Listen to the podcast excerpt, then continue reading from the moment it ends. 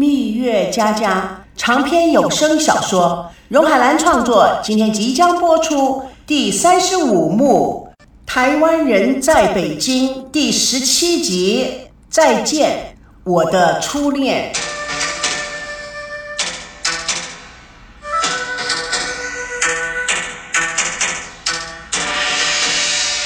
形单影只的赵美娇寂寞地走在立交桥上。伤心的看着来回穿梭的车流，高培志远远的看着他，并没有上前。风吹起了赵美娇的头发，她一脸伤然，表情麻木的望着这座灯火辉煌的城市。赵美娇突然大声的叫着：“妈妈，你在哪里？妈妈，你显灵吧！你告诉我，为什么他们都一直不断的打击我这颗脆弱的小心灵呢？”妈妈，我太可怜了。手机响起，他拿起来，上面显示着赵熙来电。他按下了拒绝接听的键，伤心的哭了起来。妈，你看看，现在哥哥、爸爸都有女朋友了，阿西哥也要结婚了，娇娇变成孤苦伶仃的一个人，真是好可怜啊！妈。你一定要保佑我能快点找到一个比爸爸、哥哥还爱我、还疼我的人，不然我这么孤苦伶仃的这怎么办呢？这时手机又响了，上面显示赵熙的短信：“阿娇，你在哪儿？”赵美娇捂住嘴，哭泣着把这条短信给删除了。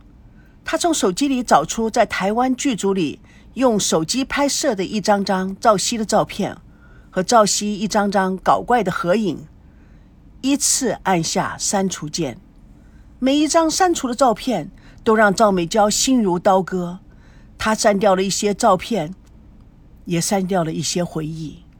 她喃喃自语：“阿西，你可要好好跟娜娜姐相爱啊，一定要幸福啊！”她擦干了眼泪，调匀了呼吸，拿手机拨了号。阿西哥，我在外面呢。哦，呃，我在前门呢。有好多好多北京小吃呢，好香啊！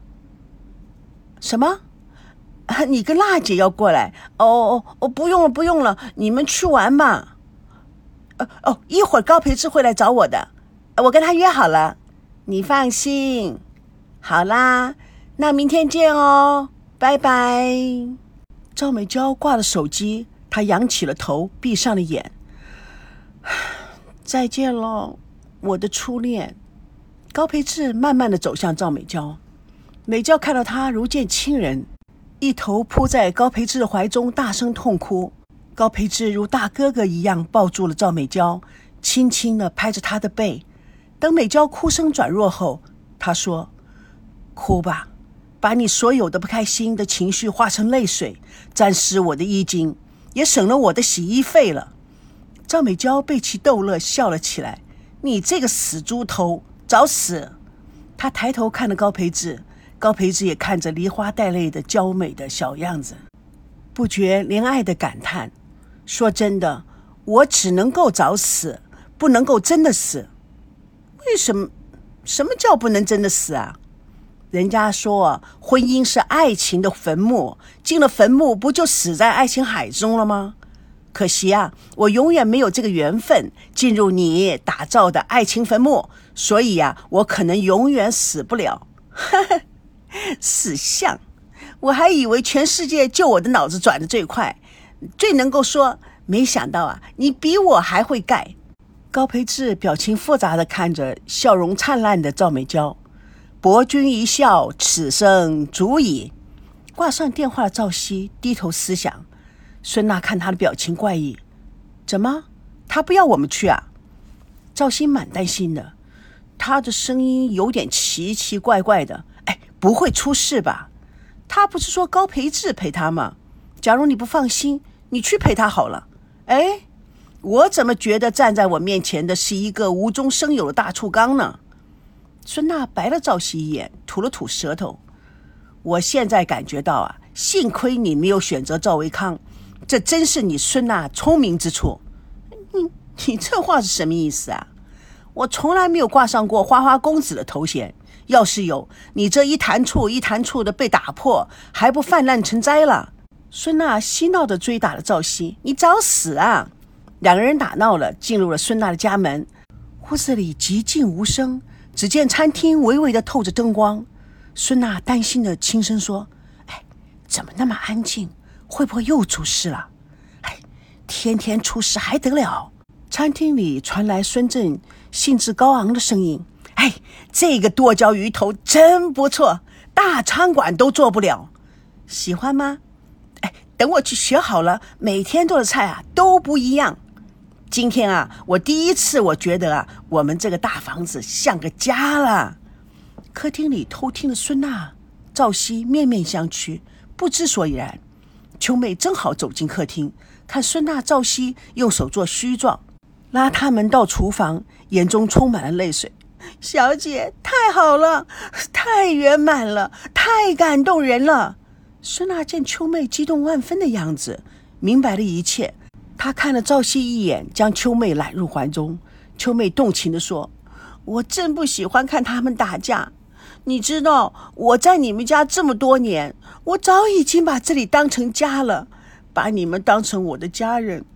可是，他们一吵架，我就……”好像看到我爸爸妈妈在打架一样，就感到心里好难过。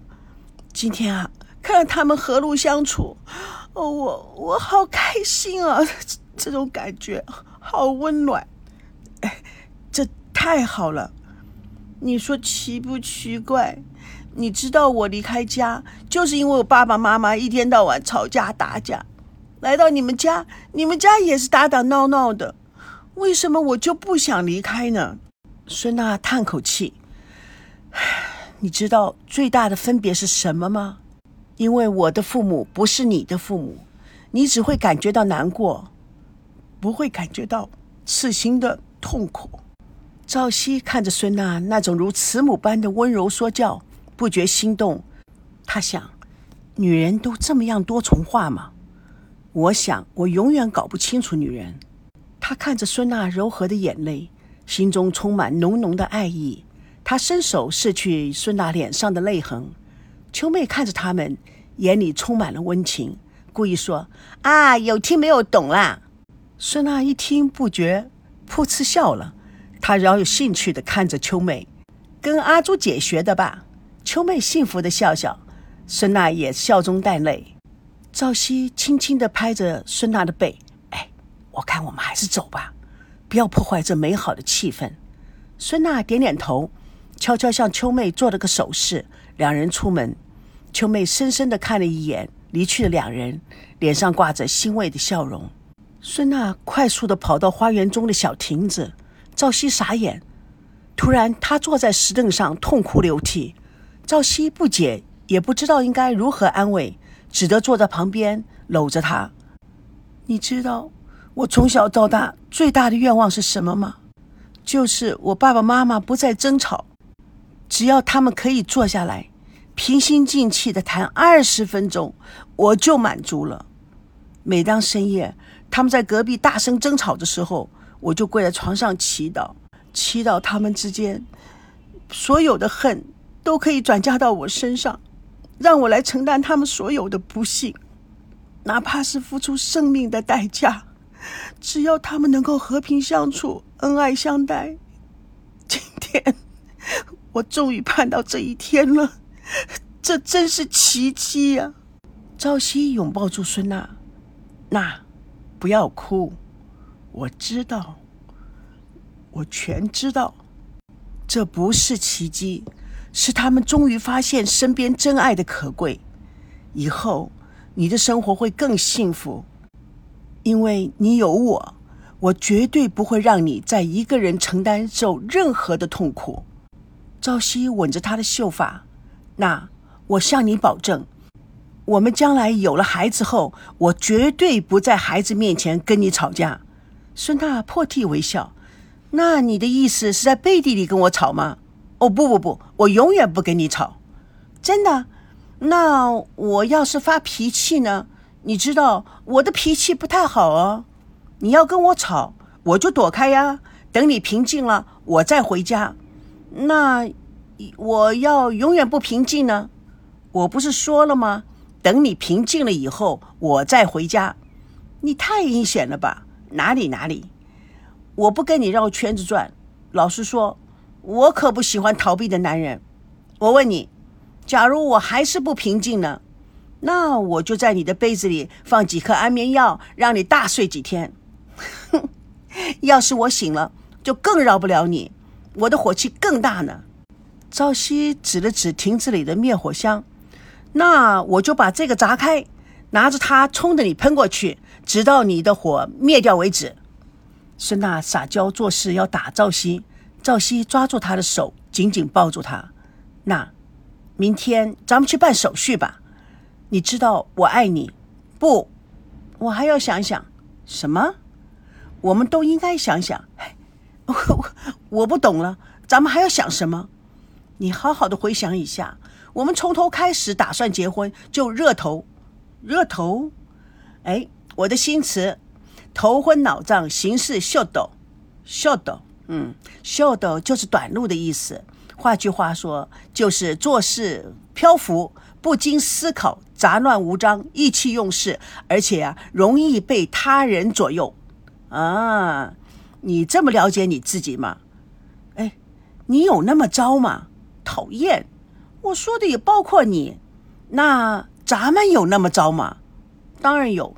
想想过去，我们两个都糟得够呛，在为人处事上都不及格。赵熙同学，你不要忘了。我们结婚才多久就离婚了？时间上创纪录，这是我们永远的教训，我们永远的耻辱柱，所以说明了我们之间大大的有问题，是不是？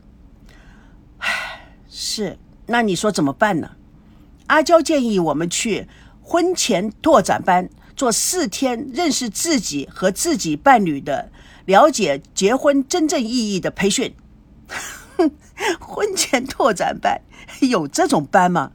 我只听说过军事野营拓展班。你你认真点行不行啊？阿娇说，我们几个都应该去了解了解我们之间是否存在问题，否则一头热结了婚又打打闹闹离婚，太费劲又太伤感情，对你对我都是双重伤害。哎。什么时候阿娇的话变成圣旨了？哼，阿娇人小鬼大，率性。不过啊，她的确有些方面啊，智商要超过你我。其实啊，他有很多的话还是颇有建设性的。赵熙拿出手机看新收到的短信，哎，那维康来短信了，说大伯明天要到北京。大伯，哎，你的偶像赵腾龙董事长。你呀，越来越皮了。